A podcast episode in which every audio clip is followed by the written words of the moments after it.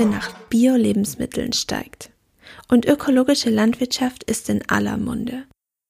Aktuell liegt der Bioanteil am Lebensmittelmarkt jedoch trotzdem nur bei rund 6,8 Prozent.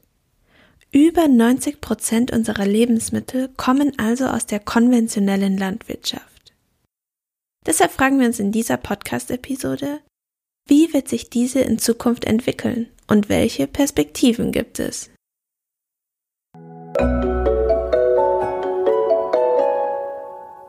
Querfeld ein Podcast. Wir reden über die Landwirtschaft der Zukunft. Diese Folge wurde in Kooperation mit Saxony High Five produziert. Saxony High Five ist der gemeinsame Transferverbund der fünf sächsischen Hochschulen für angewandte Wissenschaften, welcher über die Förderinitiative Innovative Hochschule des Bundesministeriums für Bildung und Forschung und der gemeinsamen Wissenschaftskonferenz gefördert wird. Das Projekt wurde ins Leben gerufen, um mit einer gemeinsamen Strategie den Austausch von Know-how und Ideen zu fördern und damit wiederum die Innovation von Wirtschaft und Gesellschaft zu fördern. In den insgesamt drei Folgen haben wir deshalb auch besonderen Wert darauf gelegt, sowohl die Wissenschaft als auch die Praxis zu Wort kommen zu lassen. Unsere Gäste in dieser Episode sind Robert Exner, Landwirt bei der Agrargenossenschaft Lösnitz-Stolberg und Professor Sven Reimann, Professor für Pflanzenbau an der HTW Dresden.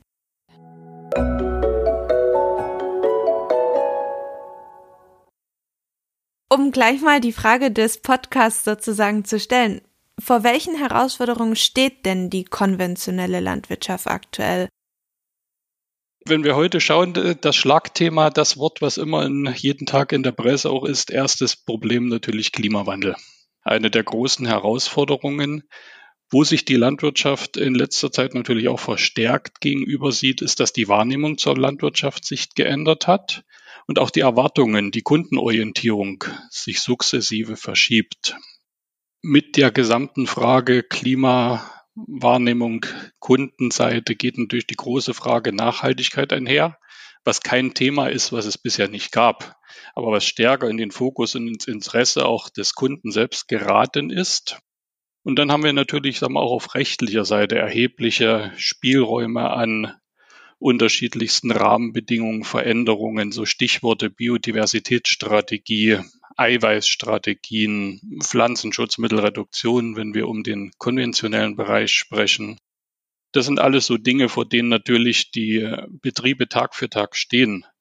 Förderlich oder vielleicht auch bremsend hier und da äh, gegebenenfalls auch die Herausforderung, die unklare oder zeitlich stark verzögerte agrarpolitische Rahmenbedingungen schaffen in dem Zusammenhang. Für einen Betrieb ist das zum Schluss natürlich eine wirkliche Herausforderung, wenn hier Planungssicherheit, Investitionssicherheit faktisch nicht gegeben ist. Also in Summe eine Vielzahl an Herausforderungen, die sich tagtäglich neu stellen und wieder aufbauen. Robert, was denkst du, was ist die größte für dich in der Praxis? Ja, ich muss jetzt äh, ein bisschen lachen, weil sich unsere Meinungen total gut decken. Ähm, das war nicht abgesprochen. Nee, es war nie abgesprochen. Also das teilt sich bei mir immer in fünf Punkte auf. Das sage ich auch immer so. Es ist zum einen sind es die politischen Vorgaben, wie Sven schon gesagt hat. Äh, wir haben unwahrscheinlich viel Verwaltungsaufwand in so einem Landwirtschaftsbetrieb, ganz viel Dokumentation und alles. Ähm, und das versperrt uns sehr oft den Raum für Innovation. Wir haben wenig Zeit, uns mit Zukunftsstrategien für einen Landwirtschaftsbetrieb zu beschäftigen. Ähm, die Zeit ist sowieso knapp. Das bedeutet, ähm, dass das schränkt uns zum Teil sehr ein, auch wenn natürlich äh, politische Vorgaben irgendwo notwendig sind, um gewisse Sachen einfach abzusichern. Das gehört dazu. Der zweite Punkt ist die Ökologie. Äh, Klimaveränderung ist dort ganz klar Thema. Ähm, und das, der dritte Punkt ist meistens die Ökonomie. Ne? Also wir haben jetzt überall Preissteigerungen in jedem Sektor. Das äh, Lied singt ja jetzt mittlerweile jeder. Ähm, und wir sind auf den Weltmarkt angewiesen. Ähm, das macht es natürlich auch als Betrieb schwer, äh, die Produkte dort abzusetzen für gute Preise. Die gesellschaftliche Verantwortung sehe ich auch noch als sehr, sehr große Herausforderung. Ähm, wir haben die, die Aufgabe, Nahrungsmittel zu erzeugen. Aber wir haben natürlich auch die Aufgabe, das äh, in der Öffentlichkeitsarbeit irgendwie so zu argumentieren, warum wir gewisse Dinge so tun, wie wir sie tun. Ähm, und da aber auch die Gesellschaft irgendwo zu schützen vor Verunreinigungen oder ähnlichem. Und die Arbeitskräfte als letzte Herausforderung äh, ist ein sehr großes Thema in der Landwirtschaft. Wir müssen wieder schaffen, die, die Branche attraktiv zu machen für junge Leute, ähm, sich hier zu investieren und zu sagen, okay, ich will mich da irgendwie, ja, ich will die Landwirtschaft nach vorn bringen. Oder man muss dann natürlich durch äh, Automatisierung über die Einsparung von Arbeitskräften nachdenken, wenn man diese nicht mehr zur Verfügung hat. Darüber werden wir auf jeden Fall noch sprechen, über dieses ganze Thema Digitalisierung. Ähm, ich finde das total spannend, dass du die Arbeitskräfte angesprochen hast. Du bist ja selber sehr jung. Erste Frage, wie bist du vielleicht zur Landwirtschaft gekommen? Und dann auch, wie stellst du dir denn vor, dass man die Branche attraktiver machen kann? Ich bin zur Landwirtschaft gekommen durch verschiedene Schulpraktika damals hier auf dem Betrieb. Und mich hat diese unwahrscheinliche Vielfalt sehr sehr angetan. Also die, äh, ich bin dann mit dem Pflanzenbauchef mitgegangen und das Telefon klingelte alle zwei Minuten und es musste irgendwas organisiert werden und es war alles total spannend und das hat mich äh, ja, sehr überzeugt irgendwie, dass es eine, eine spannende Branche ist. Und letztendlich habe ich mich dann für das Studium entschieden und habe dort auch gemerkt, dass sehr viel Potenzial drin steckt. Man kann noch sehr viel nach vorn bringen. Äh, die Strukturen sind noch so, dass man viel verändern kann.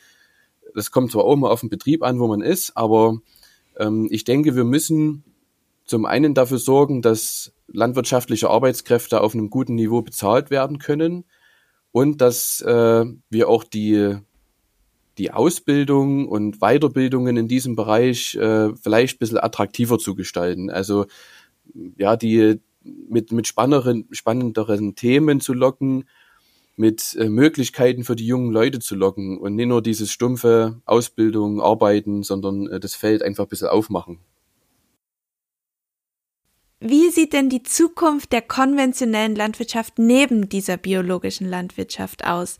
Ich habe zum Beispiel schon in anderen Gesprächen gehört, dass gar nicht unbedingt das Ziel sein muss, dass jeder Betrieb, was ja auch nicht zu erreichen ist, dass jeder Betrieb ein Biobetrieb ist, sondern dass man so eine Art Ökologisierung hat sozusagen, dass auch konventionelle Betriebe einfach viele Dinge tun, die vielleicht auch ein Biobetrieb tun könnte, ohne aber 100 Prozent so ein Biobetrieb zu sein.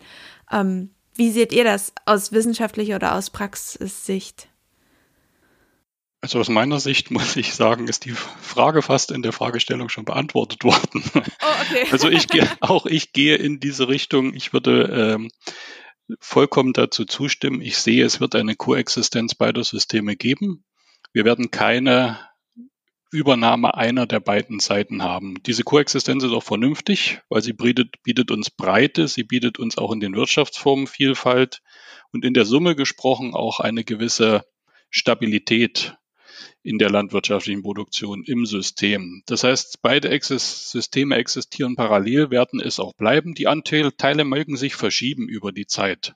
Aber es wird auch in beiden eine parallele gleichzeitige Weiterentwicklung geben. Denn es ist das, was ich bereits schon mal angesprochen hatte, in vielen Punkten, und das nehme ich einfach nur wieder das Schlagwort Klima stehen beide Systemrichtungen vor denselben Herausforderungen. Diese Weiterentwicklung wird kommen, die ist notwendig das ist altes Lehrbuchwissen. Alles, was sich nicht weiterentwickelt, geht verloren. Also insofern wird eine Weiterentwicklung notwendig sein. Ich denke, die Schwerpunkte im konventionellen Bereich werden halt den Bereich abdecken, der auch schon mal angesprochen wurde, möglichst nachhaltig oder noch nachhaltiger in die Nahrungsmittelproduktion sich äh, zu begeben. Ich sehe aber auch als zwingend erforderlich beispielsweise, dass wir auch äh, Futterbau betreiben müssen, dass wir Tierhaltung betreiben müssen in diesen Systemen. Mit dem Fokus allerdings Umwelt, Biodiversität, was wir schon genannt hatten. Und wenn wir in, von generell der Notwendigkeit sprechen, geht es auch darum, Landwirtschaft wird erhalten bleiben müssen in dieser Vielfalt und Variabilität. Landwirtschaft ist die Nutzung des Landes, damit ist es eine Landschaftspflege und zum Schluss ist es eigentlich auch das, was die Gesellschaft erfordert oder fordert von der Landwirtschaft, den Erhalt eines gewohnten Landschaftsbildes um uns alle drumherum. Also ich stimme dazu. Da oh ja. ja, ich stimme zu. ähm, es ist so, dass es ich habe mich immer gesträubt, unseren Betrieb als konventionellen Betrieb zu bezeichnen. Das ist immer so ein Schwarz-Weiß-Mal, ne? konventionell oder Bio. Die Meinung in der, in der Gesellschaft geht da ja auch sehr weit auseinander. Letztens stand in der Bauernzeitung ein Bericht über die Berichterstattung über Landwirtschaft allgemein. Kleine und Biobetriebe werden immer als, als besser irgendwo dargestellt. Konventionelle Betriebe haben viele das Gefühl, das ist was Negatives, das ist groß, gefährlich. Das ist aber gar nicht so, aber das ist wieder eine Aufgabe von uns, da Öffentlichkeitsarbeit zu machen.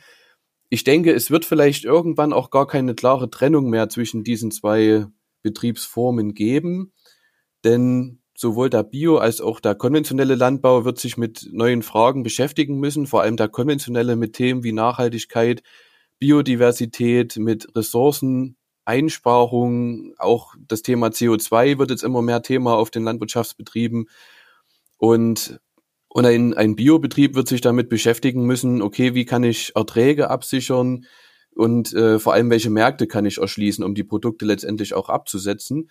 Aber ich denke, wir werden in Zukunft nicht unbedingt mehr, vielleicht ändern sich die Begrifflichkeiten. Ich suche schon seit Jahren nach einem anderen Begriff als konventionell oder bio, aber so richtig was Passendes ja, ist mir noch nie eingefallen. Hier gibt's eine Idee. Ich habe gesehen, hier hat sich jemand gemeldet. Es gibt Ideen. Ja, also ich, ich liebe ja im Grunde genommen diesen Begriff, den ich auch selbst, muss ich sagen, in meinen Vorlesungen immer verwende. Äh, dieser Begriff der Hybridlandwirtschaft im Grunde genommen die Kombination tatsächlich des Besten aus beiden Systemen, was nicht zwingend erfordert, dass man sich einem vollkommen zuwenden muss. Aber das gegenseitige Nutzen von Erfahrungen, das Lernen voneinander, ich denke, das ist der Weg. In gewissem Maße setzt das allerdings auch voraus, das, was auch Robert schon heute mehrmals angesprochen hat, die Landwirtschaft muss da auch handlungsfähig gehalten werden. Also wenn wir diesen Weg versuchen überzuregulieren, tun wir dem System dieser Entwicklung keinen Gefallen. Wir müssen auch immer, dann ist die Zeitfrage, die ja schon erwähnt wurde, wieder im Fokus. Wir müssen immer davon ausgehen, Landwirtschaft ist nicht flexibel zu jedem Zeitpunkt handlungsfähig. Allein wenn wir uns nur den Pflanzenbau anschauen, Sie haben eine Vegetationsperiode, Sie haben einmal im Jahr die Entscheidung, was tun Sie auf der Fläche und wie gehen Sie vor. Und danach gehen Ihnen 365 Tage ins Land, bevor Sie wieder zu dieser Entscheidung kommen können. Das ist zum Schluss Zeitverlust, der gegebenenfalls nicht notwendig ist. Ihr hattet beide schon die Digitalisierung angesprochen, beziehungsweise solche Innovationen, die damit zusammenhängen. Das spielt ja nun in allen Lebens- und Arbeitsbereichen eine große Rolle. Dinge sind automatisiert, digital. Ähm, wie ist das denn aktuell in der Landwirtschaft? Also prinzipiell muss man eigentlich sagen, Digitalisierung ist auch in der Landwirtschaft nicht ein generell neues Phänomen. Digitalisierungsansätze in unterschiedlichster Richtung, die gibt es schon seit, seit sehr langer Zeit, allerdings in unterschiedlicher Intensität in verschiedenen äh, Bereichen der Landwirtschaft. Man glaubt es manchmal nicht. Ich sage mal, der größte Digitalisierungsschub anfänglich und die größte Nutzung war eigentlich eher in den Tierhaltungsformen wo es um Tierhaltungsmanagementfragen ging, Qualitätsfragen, äh, Steuerung von Melksystemen und ähnliche Dinge. Für den Pflanzenbaubereich hat die Digitalisierung in letzter Zeit wieder erheblich an Fahrt aufgenommen, setzt natürlich aber auch mal durch die Ortsveränderlichkeit der Felder, der Schläge ganz andere Anforderungen voraus. Wir brauchen stabile Netze, wir brauchen Systeme, die praxistauglich sind, wir brauchen Systeme in dem Bereich, die äh, tatsächlich nutzbar sind. Und da gab es halt in letzter Zeit einen Schub, aber prinzipiell ist Digitalisierung kein komplett neuer Bereich für den landwirtschaftstätigen Menschen.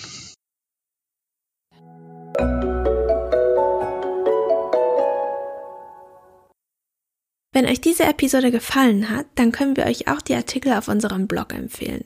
www.quer-feld-ein.blog. In den Show Notes findet ihr außerdem noch weiterführende Links zur heutigen Episode. Und alle unsere Podcast-Episoden findet ihr immer auch auf unserem Blog, auf Spotify, Apple Podcasts, Google Podcasts, YouTube und wissenschaftspodcasts.de. Natürlich freuen wir uns auch sehr, wenn ihr uns auf Instagram, Twitter oder Facebook folgt und unsere Beiträge liked, teilt und kommentiert. Und wenn euch der Podcast gefällt, dann gebt uns doch gern auch eine Bewertung auf Spotify und Co. Außerdem könnt ihr uns natürlich jederzeit Fragen, Feedback oder Anregungen zum Podcast auch via E-Mail an querfeldein.zalf.de senden.